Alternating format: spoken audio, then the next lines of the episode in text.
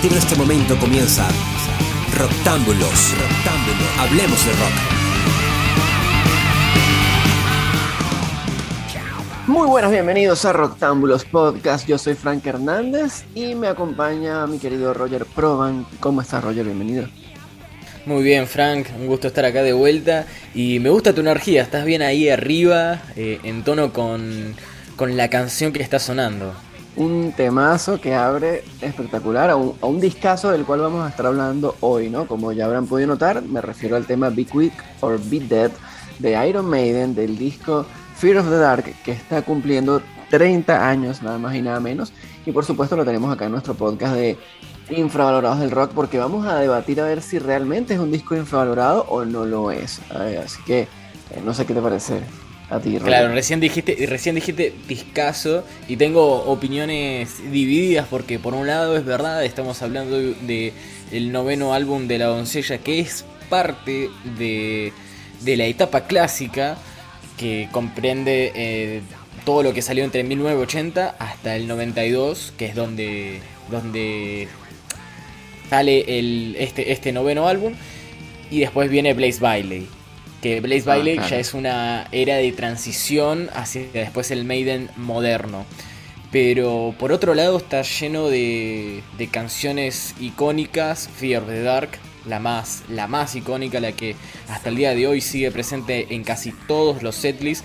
Creo que únicamente en el 2005-2004 no estuvo en los shows porque tocaban canciones de los primeros cuatro discos nada más, pero si no, estuvo siempre. Y después otras joyitas, varios singles pero, pero bueno, hay, hay algunas otras que no están tan presentes.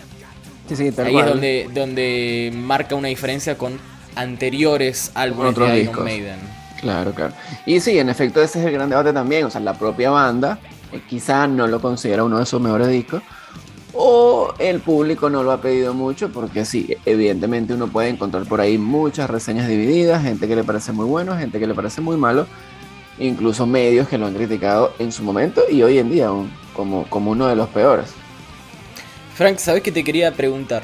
Viste que todos los metaleros tenemos nuestra faceta inicial con Maiden, porque Maiden es una de esas bandas que uno empieza escuchando generalmente, no sé si es la primera, dependerá el caso, pero después uno avanza hacia otros terrenos, eh, otras, otros eh, grupos y otros géneros, en la mayoría a veces más pesados. Pero ¿hace cuánto que no escuchas este disco? Más allá de esta la investigación. De la investigación previa, digo, para el podcast. Eh, no, hace mucho, exacto. Lo que pasa es que yo igual, por mi trabajo acá en los medios y por estar descubriendo cosas nuevas, me la paso todo el tiempo tratando de escuchar discos nuevos. Entonces ah, uno deja... uno intenta, claro, uno intenta de ver qué es lo que está ocurriendo en el mundo y estar actualizado. Entonces, evidentemente el tiempo no alcanza, son tantas bandas todo el tiempo saliendo que... Pero sí, hay, hay canciones y discos, hay momentos en los que quiero escuchar solo música que ya conozco, que ya me gusta, y eh, entiendo que eso es a lo que te refieres. Si yo voy y pongo el disco Fear of the Dark cuando claro, quiero hacer ejercicio o alguna cosa, qué sé yo, entonces eh, no, en realidad el disco completo no. yo tengo mis canciones seleccionadas hoy en día con las playlists, pero, pero haber escuchado este disco para, para este podcast, haberlo escuchado otra vez completo varias veces, no solamente me hizo recordar eso que mencionabas, lo de cuando uno empieza en el metal, porque eh, justo yo, bueno, yo tengo, yo tengo 38 años ya y este disco cuando aparece, yo estaba eh, joven, o sea, en edad escolar. todavía sos joven, tranqui. Y bueno, pero, yo te, digo que te veo muy bien, boludo. Bueno, cada vez que me hiciste tu edad me, me, me sorprende.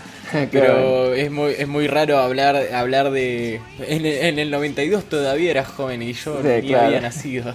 Exacto, exacto, claro. Entonces yo lo que digo es que yo estaba en el colegio, en la escolar. Yo igual no conocí este disco apenas salió. Recuerdo haberlo conocido. Yo entré en el metal por, por Metallica y todas estas bandas un poco más comerciales que sonaban en la radio. Pero una vez que entras a ese mundo empiezas a descubrir todo lo que hay detrás. Y el primer disco de Maiden que yo compré fue justamente este, Fear of the Dark. Y fue un disco que, que, o sea, que era como lo último que habían sacado en ese momento.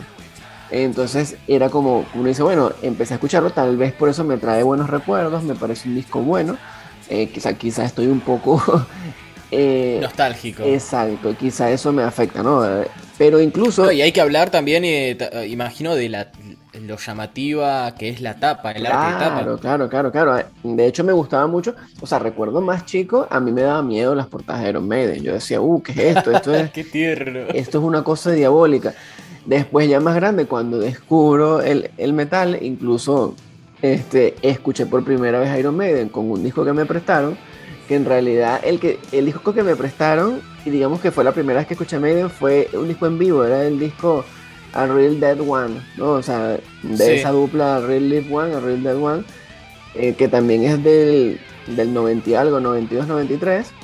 Ahí escucho por primera vez Maiden, me pareció espectacular y, y, dije yo quiero un disco de Maiden y bueno, cuando fui, el más reciente era Fear of the Dark. O sea, recuerdo que para los que ya eran viejos y los fanáticos, más bien este disco era malo. Era un disco como, no, esto no es lo mismo. O sea, como que despotricaban del disco, pero para mí era mi primer disco y era como, wow, esto es buenísimo. Entonces es todo tan relativo. Digo que si, si, debería haber palabras prohibidas, sería, o sea, para referirse a Iron Maiden, es la de este es un mal disco. Me parece que Maiden es una de esas bandas que, que su peor disco es... Eh, parece una frase hecha y ya la dije varias veces.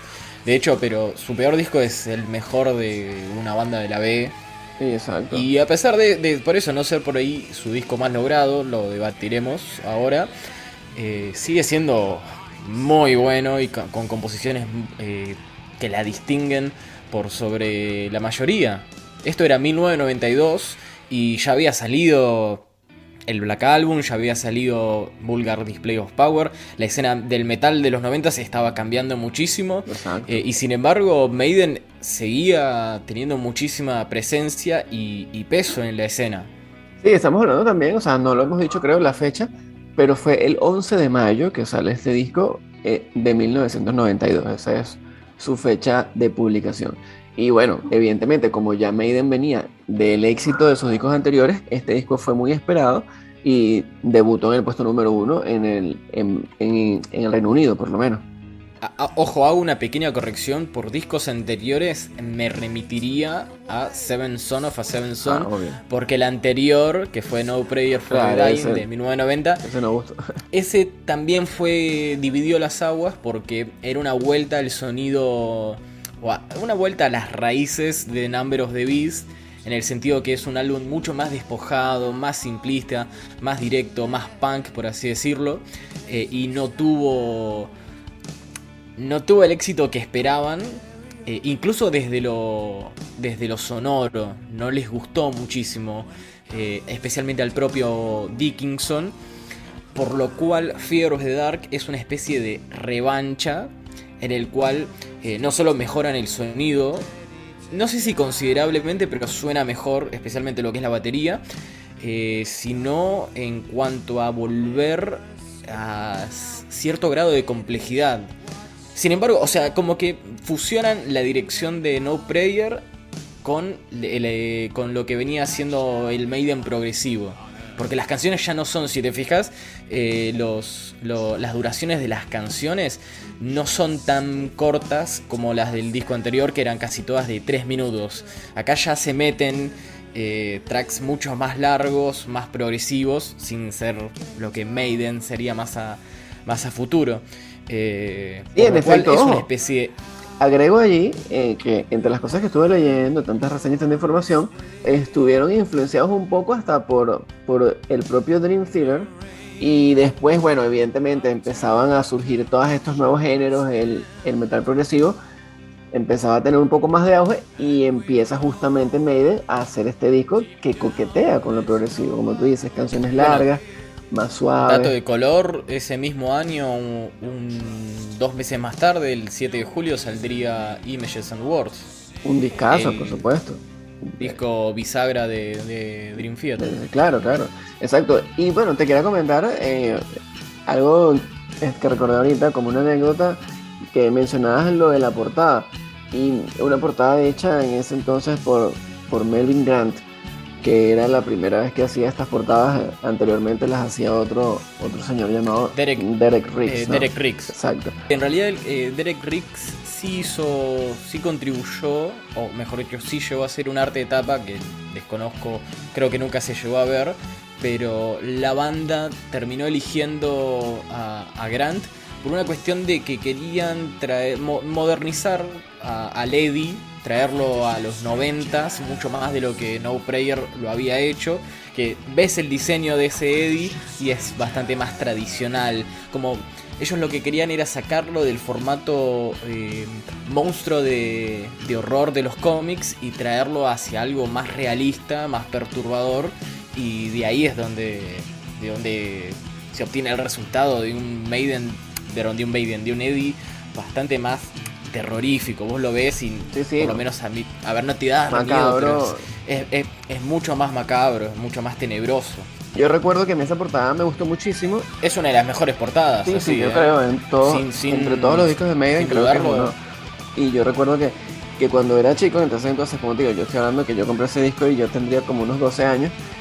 Y, y, cuando estaba tan, tan entusiasmado con mi portada que en el colegio nos mandaron a hacer un dibujo y yo hice la portada de Fear of the Dark. Y por supuesto, te imaginarás, los profesores me mandaron al psicólogo. Eh, porque resulta, y llamaron a mi representante, obviamente, porque es que, claro, el profesor creía que eso yo me lo inventé. O sea, que era una cosa de mi cabeza. Ellos como que nada, o sea, yo no entendía mucho igual porque nunca me dijeron muy bien por qué me estaban llevando psicólogo. Ellos nunca me dijeron que era ese el motivo fue a mi papá el que le dijeron. Estás haciendo acordar un poco, perdón, a la película Metal Lords, cuando el protagonista lo mandan a, a una institución psiquiátrica y el psicólogo, el profesional que le está haciendo el como el, el pretest eh, o, entrevista, le, le dice, boludo, no tenés, no tenés nada malo, solamente te gusta la música extrema. Sí, te, gusta te voy a firmar los papeles para que te retiren porque no estás, no estás enfermo. Exactamente. Sí, tal cual. Entonces el, el, eh, pero entonces, claro, mi papá fue el que cuando le muestran el dibujo, él sí, menos mal, él, había visto el disco. Y entonces este, les dijo, no, no, incluso se los llevó después. Le dijo, no, mira, este es el disco que él dibujó. Entonces, claro, ya. Te dejo una ah, copia, le dice. Claro. Ah, Culturalizate. Como, uh, respiraron. Ah, pues no, no, o sea, nosotros pensábamos que el niño tenía una, un trauma, una cosa. Eh, porque yo digo. Pero de última, una, un amigo invisible, a mí Sí, exacto, pero, pero, como era una cosa diabólica, yo dije, no, este muchacho está viendo demonios. Entonces, bueno. Pero aparte un colegio católico, ya te imaginarás. Entonces, uh, ya sabes ah, cómo... Decirle de católico tenemos, tenemos para hablar uh, después sobre Ese, ese tema, pero claro. no nos adelantemos. Eh, musicalmente, enfoquémonos en ese aspecto. Este es el disco, no sé si es el más pesado, pero hasta ese entonces definitivamente era el álbum más pesado de Maiden. Ya desde el comienzo lo vemos, mucho más agresivo. Eh, si bien Be Quick or Be Dead es una canción bastante rápida, es la más rápida del disco. Eh, la, distorsión es, bastante más significativa, creo yo. son riffs mucho más machacosos. Dickinson puntualmente canta mucho más rasposo y más agresivo. Y además también las letras. No sé si, si, las leíste. Sí, sí, es como un cambio. Claro, es un, como un cambio. De hecho, a veces, a veces no. Estoy seguro que ese es el motivo por el cual a tantos fanáticos tradicionales este disco no les gustó mucho y, al final no trascendió porque hubo un cambio, un cambio de sonido, un cambio de todo. Claro, quizá era como, como bien dijiste antes, era ese Iron Maiden tratando de adaptarse un poco a la nueva generación, a los 90, al disco negro de Metallica, a ese tipo de, cosas que obsoletos. Exactamente, exactamente. Tú dices, oye, este es el nuevo sonido, es lo que a la gente le gusta. Y ojo, no, no lo estoy diciendo porque ellos quisieran eh, eh, pegarse en una moda, no, sino porque a ellos también les gustaban esas cosas. Uno nota musicalmente que hubo un intento de, de diferenciarse de lo del pasado y hacer un poco de, algo más moderno, que en este caso, bueno, con algo progresivo. Y además también eh, haber escuchado este disco de nuevo es varias veces, o sea, me encanta este disco, como te digo, o sea, yo lo escuché, lo disfruté mucho todos estos días, pero, pero digo que, que además me recordó mucho a, a Senjutsu que justamente es el último disco que tanta gente se queja de que, es un disco lento, que es un disco que, es esto, esto no es Maiden. Y yo digo, bueno, yo supongo que esta es la gente, o que, o que no le gustó eh, Filos de Dark en un momento, o que ni siquiera han escuchado a Filos de Dark, porque la verdad que tiene muchos arreglos, muchos ritmos muy parecidos a Senjutsu. Y uno dice, bueno, este es el Maiden bueno, si te fijas en viste Afraid to Shoot Strangers la segunda mitad la que te meten una acelerada bueno ese recurso aparece en, en varias canciones eh, entre ellas The Parchment claro y en The Book of Souls también no claro también que, eh, también The Book of Souls es un disco muy parecido a Senjutsu así que por ese sí, lado es como Senjutsu no, no, tendría ningún problema en decir que es una especie de parte 2 de, de, Book of Souls. Exactamente, exacto. Por eso, sí, bueno, en efecto los invitamos a todos a escuchar nuestra reseña. Tenemos una reseña de ese disco. En este caso, ya no en nuestro podcast, o sea, ya no en esta lista que están escuchando. Ah, pero, te referías, en el, te referías a la canción. ah, claro, sí, sí, sí, la canción, la canción. Sí, sí, la canción. Me refería a la canción. Sí, sí, no, pasa que es verdad, Book of Souls es un tema dentro del disco. Se me fue. Claro, sí. Claro, claro, sí, sí. Pero sí, vayan a escuchar el, podcast de Senjutsu, por favor. sí, sí, sí, que está bueno. Ahí participamos varios. Eh, pero nada, bueno, sí, hablando musicalmente, este tema, este disco, bueno, para muchos, eh, justamente el inicio es buenísimo y después se va muriendo, se va pinchando. Evidentemente porque empieza rápido y después tiene temas bastante lentos, tiene temas con muchos arreglos mucho más, más tranquilos. De las canciones así que yo diría que que son como mejores o peores, o sea, eh, yo en donde noto ese estilo, o sea, como Senjutsu ahora, que es como mucho más lento, son precisamente en el segundo tema, eh, o sea, en From Here to Eternity, eh, o sea, también en el mismo Afraid to Shoot Strangers, como dijiste, en el en Childhood's End también hay muchos arreglos así, este, muy melódicos, también en, en The convencionales. Exacto. Fíjate, incluso la, la, batería de Childhood's End es bastante diferente a lo que Maiden nos tiene acostumbrados. Exactamente, sí, sí, es como, es como una cosa. Y obviamente también está todo el dilema, todo el debate de esa primera balada, ¿no? Entre comillas, del disco, que sería Wasting Love. A mí me parece que ese tema es bueno, no es lo mejor que han hecho, pero no es un mal tema. Pero hubo como que mucha gente, yo supongo, estábamos todavía en esa época en la que los true o el metal no puede tener baladas. Eh, Pasa que este, el tema es que, justamente se trata de una balada como de amor trágico. Y eso tal vez le decís amor, le decís la palabra amor al metalero true de 1992 y, y se claro, le fuego la cabeza. Exacto, bueno, por eso es que estamos hablando de la misma época, por eso digo, para mí ellos quisieron, eh, ellos se atrevieron con este disco a arriesgarse un poco más gracias a que vieron que otros ya se ven arriesgados y les estaba yendo bien, como el caso de Metallica. Y pensalo bien que le fue a Metallica con The Unforgiven y Nothing Matter. Exactamente, por eso digo. Entonces yo supongo que ellos dirían, mira, si se puede hacer una balada, porque no hacemos nosotros nuestra balada también. de hecho, hasta si vamos a, los términos true, eh, The Wasting Love me parece una balada más true que The Unforgiven y Nothing Else Matters. Exacto, no, no, claro Igual ojo que no es la primera, no es la primera balada de la banda. Justo, me, puse a investigar eso y en realidad ya en el primer disco está Strange World, eh, después en, Killers está Prodigal Son, incluso Children of the Damned, la primera mitad de la canción es, es bastante una balada. Eh, pero después. Claro, sí, no, es que ellos, claro, ellos tienen esos arreglos, es verdad. Tienen esos arreglos que, comienzan tipo balada, pero luego se ponen pesadas. Claro, igual, ojo, o sea, eh, igual después de ese disco de, de Number of the Beast, no vuelven a tener nada parecido a una balada. Y es que eh, Wasting Love sería alguna especie de regreso a ese tipo de composiciones. Sí, no, y aparte que la temática es sobre amor. Ah, bueno, te lo dice también, te el, el, título de la canción, Malgastando Amor. Sí, y entre otros temas, bueno, hay temas para mí muy buenos en donde lo que me parece que falla es, es el coro.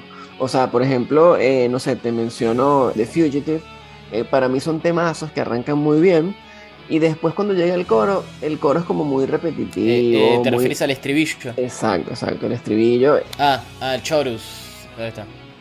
Esa parte, o sea, yo siento que esa parte como de los coros, o el estribillo, como le dices, es como que muy floja. O sea, uno espera porque se supone que esa es la parte, eh, es el clímax de la canción, es la parte que la gente más va a cantar. Y me parece que son como muy, muy como que le faltan. Pero el resto del tema me parece bueno. O sea, quizás si hubiese... Y ahí es donde pienso yo que triunfa precisamente Fear of the Dark. Que Fear of the Dark es una canción cuyo, cuyo coro o estribillo es realmente pegadizo y además es, es bueno. Es simple. Para algunos es horrible, incluso yo he leído reseñas de gente que le parece que Fear of the es una de las peores canciones de Iron Maiden este, que es una canción súper tonta, sencilla, con cuatro notas, que eso es horrible, pero por supuesto, ¿quiénes son los que dicen eso? Jamás leí. Yo lo he leído en revistas críticas, de críticos, que ¿por qué dicen eso? Ah, porque ellos quieren escuchar a, Dream Theater este, tocando todo el tiempo, pero precisamente, a veces en la simpleza, en esa simplicidad está la magia de que de que guste, o sea, porque tú no puedes andar toda la vida haciendo virtuosismo y, ajá, y la gente eso no le, no le llega. Eso te llega al que, al que está ansioso de, ver a un virtuoso, pero, pero eso no es la mayoría. Y por algo la canción más popular es Filosogar. Está bien compuesta, digamos. Entonces a veces... Ahora que, ahora que habías mencionado esto de, como la falta de gancho en los estribillos, eh, a mí me pasa algo parecido con ciertas canciones, pero o sea, como la canción en general, no solo el estribillo, que de todas formas sí considero que están tan bien, eh, pero que es la razón por la cual este disco a veces como que me pasa desapercibido y no sé si lo considero realmente un disco infravalorado. Pero por ejemplo, canciones como The Fugitive o The Apparition no me las acuerdo nunca, ¿entendés? O sea, en ningún momento entran en mi subconsciente o si más o menos voy leyendo la lista de temas, me acuerdo cómo va cada una. Claro. Eh, no, y a veces incluso, a veces las lees y dices, ay, ¿qué canción es esta? Parece como una canción nueva, como que, ay, yo no conozco ese tema. Más o menos. Ah, yo creo que si le decís eh, a un fanático, pero acérrimo, che, está bueno el tema este de Apparition. Dice, ¿qué? claro. ¿De qué disco es? Eh, pero incluso con otras canciones como Childhood's End o Fear is the Key, que sí las tengo más, más, eh, más, rápidas a la memoria, no me las acuerdo completas. Claro. No, no, pero también porque es un tema así, porque es un tema también de repetición, como bien decías, uno este disco lamentablemente lo dejó ahí, no lo escuchamos más. Entonces, este, o sea, no es lo mismo a un a Dark, por ejemplo, que forma parte de todos los setlists y que lo escuchamos en todas partes, y esa sí te la sabes de memoria. Y que por cierto, eh, aprecio o admiro que la banda no haya ido con la, la fácil de sacar Fieros de Dark como single. Claro, es verdad, es verdad. Eh, eh, o sea, eso hubiera sido éxito asegurado y sin embargo se la jugaron. Tampoco se la jugaron tanto porque realmente Be Quick or Be Dead, From Here to Eternity y Wasting Love eran, eran, eran las tres material de, adelanto. O incluso a mí la canción que me parece más, más descartable y que la verdad es rara es la de Weekend Warrior, ¿no? Que esa canción es, o sea, es como pegadiza, en el fondo la escuchas varias veces y te empieza a gustar, pero, pero ni siquiera es metal. Yo creo que eso ya, ya coquetea con el hard rock. Es como parece una canción así toda... Sí, parece, es diferente. algo raro. Me, gusta el, el duelo de solos que hay en esa canción. No, claro, eso es lo bueno, que Maiden siempre en todas sus canciones tiene arreglos espectaculares, si no es un intro, es un outro o es un solo, algo, un puente. Pero el coro o esa eh, melodía, el ritmo es como... ¿Sabes cuál es la otra razón por la cual también puede haber fallado un poco este disco? Tan, tanto como falló No Prayer. Y es que no está Will Smith. Eh, Will Smith. Adrian Smith. claro. Perdón, Sí, esa. Qué bueno, está bien. Ese es el Smith más famoso. Pero claro, sí, sí, No, está bien. No me peguen, no, me, no me bofeteen, chicos, perdón. claro, no estaba eh, Adrian. No está Smith, no, lo mencionamos, pero es el segundo con Yannick Gers en, en, la otra guitarra. Y yo me doy cuenta que Yannick es un guitarrista bastante diferente a, a Adrian. Eh, mucho menos melódico, más tosco, eh, más del palo de los solos eh, retorcidos, con ruiditos, con armónicos, con usando mucho la, palanca y menos melódicos. y las composiciones, o sea, perdieron un poco de calidad para mí. Es algo súper subjetivo. Sí ganaron en otros elementos, en esta suciedad, en esta agresividad que tiene, que tiene Yannick pero la, la, capacidad compositiva que tenía Adrian es, está a otro nivel, en mi opinión. Y puede ser una de las razones por las cuales al público masivo no le gustó tanto estas canciones. Y hablemos también de lo que fue el en vivo de este discazo, bueno, para mí discazo, que además nos trajo por primera vez a, a, Sudamérica, o al menos a Argentina y a otros países, a Iron Maiden, porque en el, en el 85 ya Iron Maiden había venido solo a Brasil, al Rock in Rio, El, icónico Rock in Rio, en el que se presentaban artistas que, que ni soñando íbamos a ver nosotros, pero después en el 92 por primera vez Iron Maiden decide venir. En ese momento, eso fue en julio y agosto, y en esa gira el, el plan era visitar Argentina, Chile y Brasil, ¿no? Esa, ese triángulo eterno. Eh, eh, pero bueno, cuéntanos, cuéntanos tú mismo un poco sobre lo que fue esa primera visita a Argentina. ¿Qué, leíste por ahí? Bueno, fue el 25 de julio y tocaron en el estadio Ferrocarril Oeste. El famoso eh, la verdad, la, verdad que está bastante bueno. Si lo buscan está en la página setlist.com, hay un montón de, de, sobre un montón de artistas pero es bien variado. yo creo que para los que se quejan de que Maiden toque temas modernos eh, de su de los 2000 para ahora, eh, si van ese setlist es bastante soñado y largo. Son tocaron 21 temas y tocaron 5 canciones de este de Fear of the Dark, que fueron los singles más Afraid to Shoot Strangers y Fear of the Dark. Eh, vi el show, lo busqué en YouTube lamentablemente lo encontré en mala calidad, no está, no está muy bien. Supuestamente iba a salir por la televisión, pero no, pero la calidad de sonido fue tan mala que no lo, no lo televisaron. Mm, Medio raro eso, no sé muy bien, o sea, no hay, no hay una información muy certera realmente. Pero o sea, suenan muy ajustados, muy enérgicos, pero hay algo que me di cuenta y y tiene que ver con Bruce, con la actitud de, Dickinson en vivo, que la mayoría, y por lo que me guía en los comentarios, decían, oh, qué bien, está súper enérgico, está allá arriba, lo está pasando re bien. Y había algo en su forma de actuar, de cantar, de gesticular, que me, me daba la sensación de que era por inercia. Como en piloto automático, o sea, ojo, un excelente piloto automático, pero si, si tomamos en cuenta que la interna de la banda ya no venía muy bien desde Seven Son of a Seven Son, eh, con, este, este interés de Dickinson por, por empezar su carrera solista, ya parece entonces en el 90 había editado su debut y estaba pronto ese mismo, en el 92 o 93 es que sí, en ese mismo, claro, en ese mismo año, al final de la gira, creo que fue hacia 93. Claro, en el 92 sale, sale Balls to, eh, no, no, eh, bueno, él sale en el 93, pero ya para ese entonces tenía dos discos, eh, dos discos de estudio, y no estaba muy contento, y yo me imagino que Claro, esa pero sospecha que tengo. Exacto, claro, pero, pero quizá te das cuenta ahora porque ya sabes lo que pasó.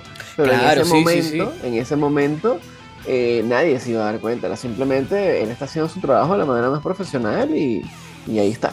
Pero claro, después que uno conoce, este, entonces uno dice, ah, con razón, mira, entonces seguramente en ese momento él no se sentía muy bien, pero igual lo hacía en piloto automático.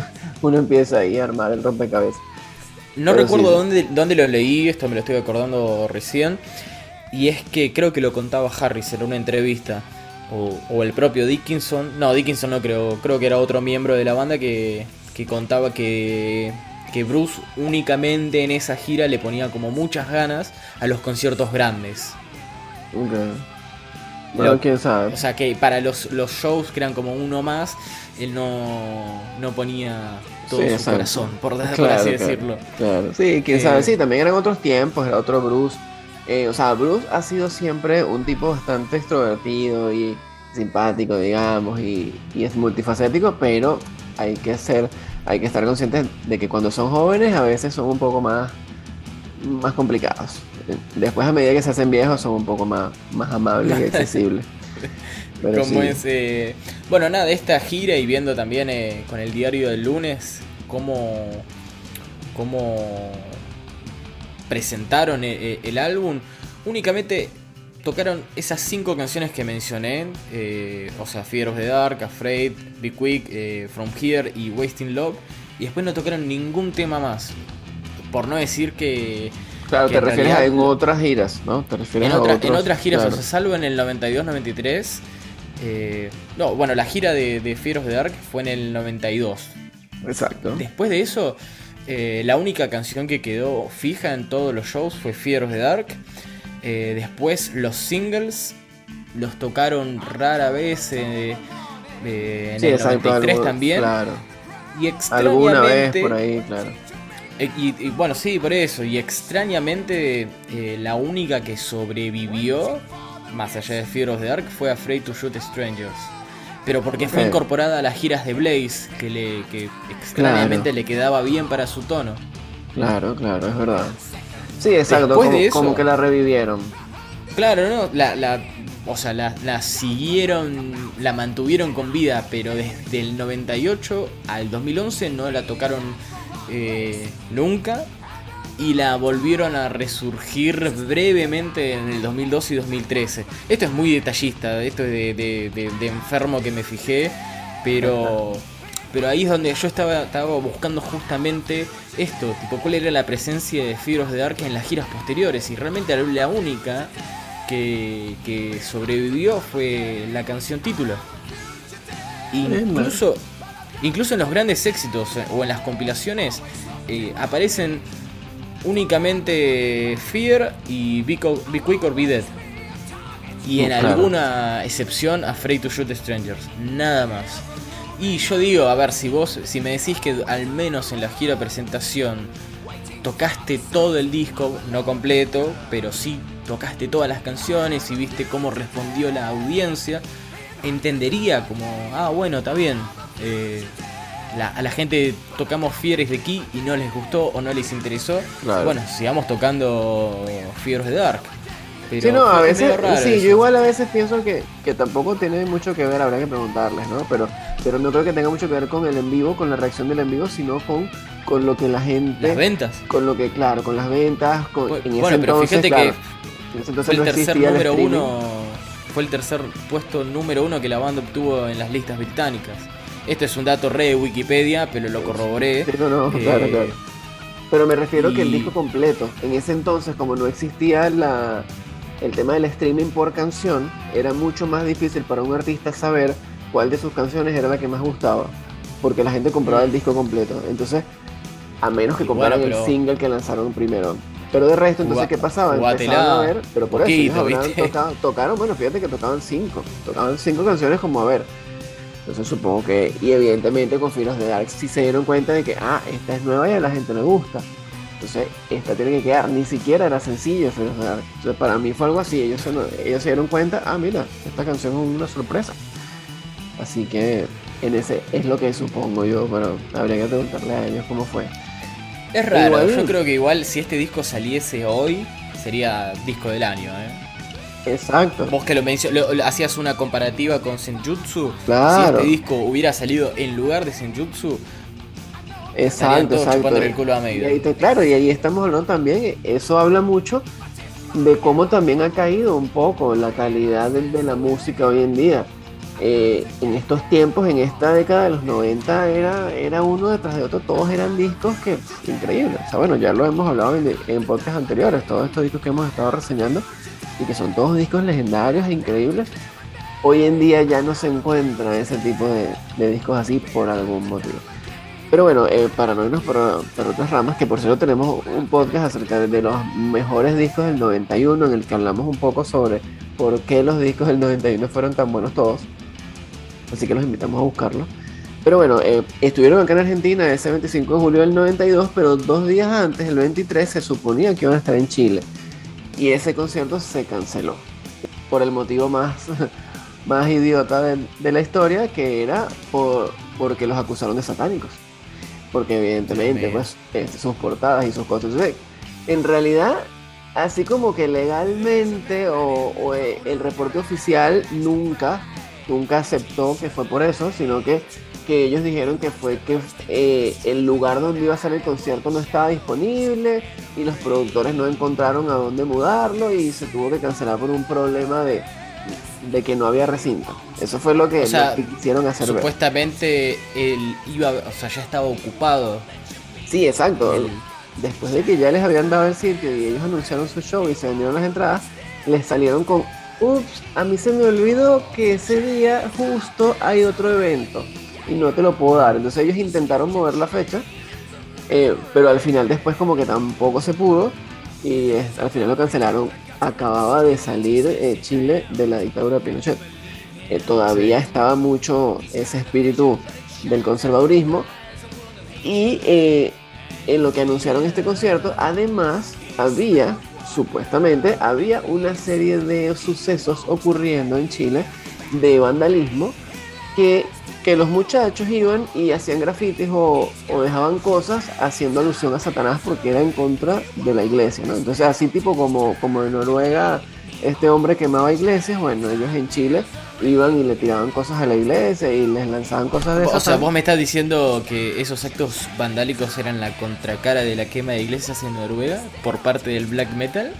sí, pues no sé si tenía algo que ver, pero el punto era que toda la vida siempre ha habido gente en contra de la iglesia. Y qué mejor manera de burlarte de la iglesia que diciendo que tú eres Satanás. Entonces, esto en lo que anunciaron este concierto, la iglesia, el obispo, todo el mundo dijo que no podía ser, que, que por culpa de esta banda es que los muchachos estaban como estaban, que estaban satanizados, y le pidieron al Estado que lo prohibiera. El Estado no lo prohibió, el Estado dijo que no, no, que eso no, porque pidieron pruebas, ¿no? Como que, bueno, ¿cuáles son las pruebas de que esta banda de verdad es la que tiene a la gente? Está vinculada. Exacto, claro. No hubo pruebas, no hubo forma de demostrarlo, así que el gobierno dijo, no, no, no, todo bien, haga su show. Pero, para tener eh, Para tener como uno de los valores más importantes la honestidad, son bastante mentirosos los de la Iglesia Católica, digo. Eh, sí, y sí, entonces, claro, ¿qué es lo que hizo la Iglesia? Ah, acudió a su poder económico a los empresarios. Entonces todos los patrocinantes del evento, el, dueño del recinto, todo, todo, todo lo que estaba alrededor del evento, eh, obviamente presionados por la iglesia, empezaron a, salirse del show. No, no, no, yo no quiero nada que ver con este show, yo no quiero nada que ver con este show. Y se quedaron solos los productores. Entonces, claro, ellos al verse abandonados, este, decidieron, y sin recinto, les quitaron el lugar, que en efecto lo curioso era que el evento que se suponía que se iba a hacer ahí tampoco se hizo, o sea, el día que iba a ser el eh. ahí no hubo nada. Ahí no pasó nada. Entonces era obvio que simplemente lo hicieron para quitarles el sitio. Y bueno, Chile se quedó sin concierto. Después, años más tarde, en el 96, pudo Iron Maiden volver a Chile y ahora Igual, sabés que con, cuando suspendieron la fecha de Chile, eh, la, la productora de Maiden agendó un show en Uruguay, que fue la primera vez que creo que fue la única vez que tocaron en, Uruguay. Porque fue como, bueno, no, no, queremos perder una fecha, así que agreguemos otra en este país que está acá nada al ladito de, de, ah, de, Chile y de Argentina. No sabía entonces que habían aprovechado justo esa, esa misma fecha. Entonces, eh, lo bueno fue que ese mismo 92, pero más adelante, Iron Maiden regresa a Latinoamérica, pero esta vez al norte de Latinoamérica, y visitó México, Puerto Rico, imagínate, y Venezuela. Eh, no visitó más nada, eh, también pienso yo por algunos temas políticos que pasaban en la región en ese entonces, porque Colombia tiene una cultura metalera muy grande, pero en esos años estaba complicada la cosa en Colombia, Pablo Escobar, bla, bla, bla, bla. Entonces como que nadie iba a Colombia. Pero fueron a Venezuela, hicieron dos fechas en el Poliedro y bueno, en efecto por ahí se consiguen algunos bootlegs, eh, o sea, gente que, grabó el audio de ese concierto y, se puede escuchar obviamente en una calidad bastante mala, eran otros tiempos, pero, pero existe. Y, tuvieron un set muy parecido al de, al de Argentina. En realidad, eh, en el de Venezuela tocaron 20 canciones, en Argentina 21, así que en ese aspecto en Argentina siempre tiene tiene, tiene beneficios. si, hay algo. dos cosas. Primero, acabo de corroborar lo de Montevideo. Si efectivamente eh, Montevideo, lo de Uruguay tocaron única por única vez en, en, Uruguay en esa fecha, en 1992. No volvieron a tocar ahí nunca más. Nos andás a ver las razones. Eh, y segundo, lo que caracteriza, lo que caracterizaba mucho eh, a, Maiden en esa época era que tocaban mucho más rápido de lo normal. De lo que eran las canciones, estaban bastante más aceleradas, eh, medio síndrome de los Ramones. no, no, no, tan así, pero, pero sí te das cuenta que, a ver, el show de Argentina duró promedio dos horas, fueron 21 temas, pero están bastante pegados el uno al otro y están tocados bastante más rápido de lo que de las versiones originales. Mm, mira, interesante, interesante. Igual ya para ir cerrando, o bueno, ¿qué te parece a ti si este disco realmente está infravalorado o te parece que está bien? No, para mí me parece que está bien eh, valorado por, los fans. O sea, sí le, le, ameritaría más valoración, pero tampoco es que es que lo tengo allá arriba eh, me parece un disco que se siente un poco largo. Eh, no lo habíamos mencionado, pero para ese entonces era el, álbum más extenso de la banda, eh, llegando a los 57 minutos. casi una hora después se caerían de culo con los 70 de, de The X Factor.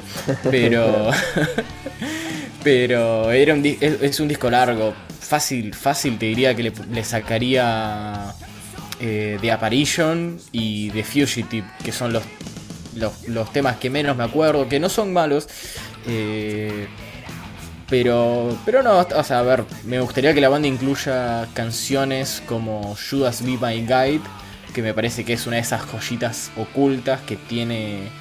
Que tiene. Claro, es como un verdadero tema infravalorado. Claro, ese sí te diría que es, si, si me pedís tema infravalorado de este disco, te diría que es ese pero creo que está bien, bien apreciado. Como mucho le daría un poco de más aprecio. Pero tampoco es que digo, che, loco, vengan todos a escuchar este disco. Le, Como creo que mencioné antes previamente, o tal vez lo hablábamos por fuera del podcast, me parece que No Prayer for the Dying es un disco mucho más infravalorado eh, y vapuleado sin una razón muy justificada eh, por el sonido. no, me parece un fundamento muy fuerte. Me, parece que ese disco sí es un infravalorado, mientras que of the Dark eh, está bien. Pero claro, si no, igual aprovecho para invitar a todos, una vez más, a que escuchen nuestro podcast de los infravalorados, en donde hablamos de Virtual Eleven, otro de los discos más vapuleados de Iron Maiden, que ahí es precisamente eh, también nos parece que es un disco que no es malo, eh, quizá no es lo mejor de ellos, pero está bueno, así que los invitamos a escucharlo. Y bueno, yo para cerrar, este, eh, coincido en que para mí el mejor tema de este disco es Judas Be My Guy, ¿no? Ese, ah, ese coro, ese tema, sí, es una de esas canciones que, que nada más tú lees el nombre y ya te viene a la mente, ¿no? Que es lo que decías, lo que hay canciones que no recuerdo. Bueno, esta tú lees el, el nombre y automáticamente te viene ese coro. Sí, sí, es buenísimo. Es pegadiza, es buena. Y, eh, Perfectamente podría haber sido un single, te digo, ¿eh? porque tiene una pasta para adelanto. Exactamente. Sí, sí, sí. Así que en ese aspecto, bueno, ese es el que más destacaría por fuera de los clásicos, obvio, porque para mí sí, es Filos de Dark es Filos de Dark y ese tema es el mejor del disco, pero apartando Filos de Dark, para mí Judas My Guide, eh, o sea, Judas Be My Guide, y también, exacto, uh, Afraid of Shoot Strangers también parece un buen tema. O Be Quick or Be Dead. Ojalá, ojalá la incluyeran más en vivo. Habrá que ver si ahora con este aniversario, a veces cuando los discos cumplen aniversario, a veces las bandas lanzan eh, especiales y, puede que tenga un, resurgir entre los fanáticos que quizá nunca escucharon este disco, porque hay gente muy joven este, que, mm. que nunca ni lo escuchó nombrar excepto por el nombre de la canción, y quizás lo puedan escuchar y quien quita. Porque son Mira, yo justo, pienso, pienso en el estado actual de Dickinson y no lo veo cantando o llegando a la, a la capacidad necesaria para encarar Be Quick or Be Dead, pero tal vez temas como is the Key, eh, Childhood's End, que no creo, a ver, estoy siendo súper utópico, pero. No, yo lo digo Bueno, tiene, tiene otras opciones, ¿entendés? Tipo, si quisieran darle una chance. Incluso dentro de los singles, eh, bueno, pues. Sí, exacto. Es que a mí, porque claro, a mí me vino esta idea a la mente precisamente por el tema de que ellos ya están mucho más viejos, obviamente, y les cuesta hacer temas mucho más complicados, pero entonces, claro, yo no me imaginaba quizá Vico y Dead porque evidentemente es la más rápida, pero hay un montón de temas en este disco que son suaves y que podrían tocarlos porque no son tan exigentes en cuanto a la velocidad. Así mm. que eh, quizá podría ser un buen momento para Iron Maiden de empezar a recuperar estos temas que no tocaban mucho, pero que no son tan exigentes y que quizá algunos vamos a valorar. Yo Mira, es, es poco probable, pero por lo menos, viste, Sí, sí, es poco probable. singles. Viste que hace poquito hablábamos del de, el setlist de Kiss, de que vos decías, ah, tal vez no, no que toquen rarezas, pero que sí toquen otros temas conocidos. Exacto, otros temas conocidos, Exactamente, sí, sí, tal cual. podrían tocar, claro, podrían tocar los singles. From Here to Eternity, creo que no, eh, bueno, como te dije, no la volvieron a tocar desde 1993. Y digo, bueno, podría ser por sí, Podrían ir poniéndola, claro.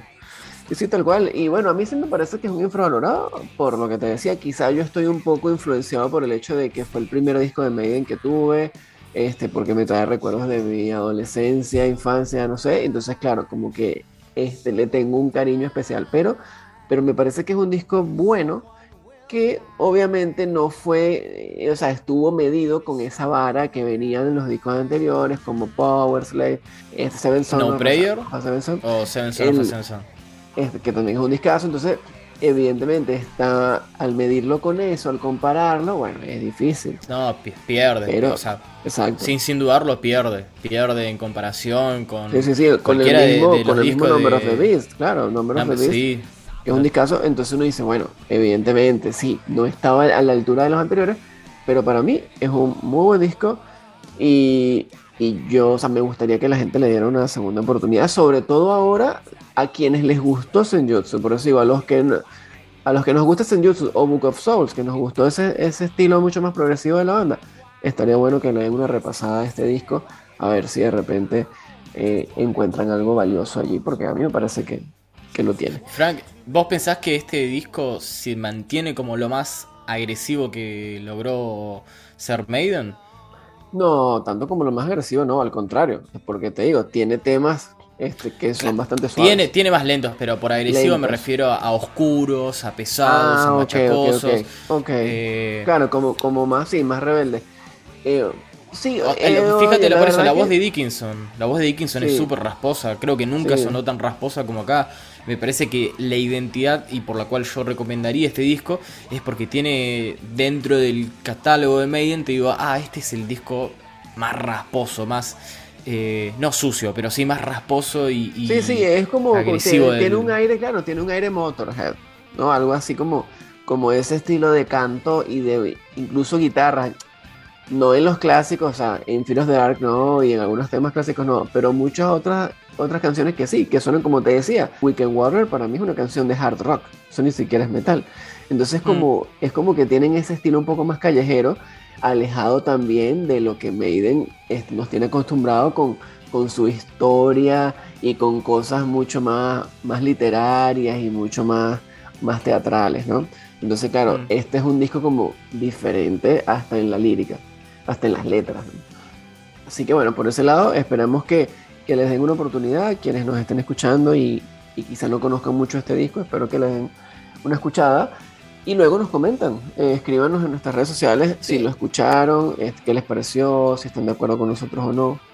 Eh, Además, lo bueno de, de, ser fanático de Maiden es que es que cada vez que volvés a escuchar el disco, como que vas descubriendo cosas nuevas, cosas que, no les prestaste atención.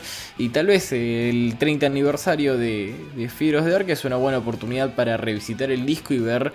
Ah, che, pará, este, este tipo, resulta que no era tan malo, ¿viste? a ver, de vuelta, yo no pienso que sea infravalorado, sí que merece un poquito más de valoración, pero tampoco, tampoco ignorarlo. Sí, no, no, exacto, exacto, exacto. Por lo menos por lo menos tenerlo presente. Así que en ese aspecto esperemos que, la gente nos, haga caso. Este, gracias Roger, como siempre, por estar. Este, y gracias a todos los que nos escuchan y se quedan hasta el final de este programa disfrutando de la música que tanto nos gusta y de estas reseñas que hacemos acerca de los discos que, que nos gustan y que no nos gustan también. Así que los esperamos en una próxima oportunidad. Esto fue Los Infravalorados del Rock, un podcast de Rectángulos. Yo soy Frank Hernández, estuvo conmigo Roger Proven y los esperamos en una próxima oportunidad. Hasta pronto. Esto fue Roctámbulos Podcast. ¿Te gustó? Visítanos en roctámbulos.com y en las redes como arroba roctámbulos.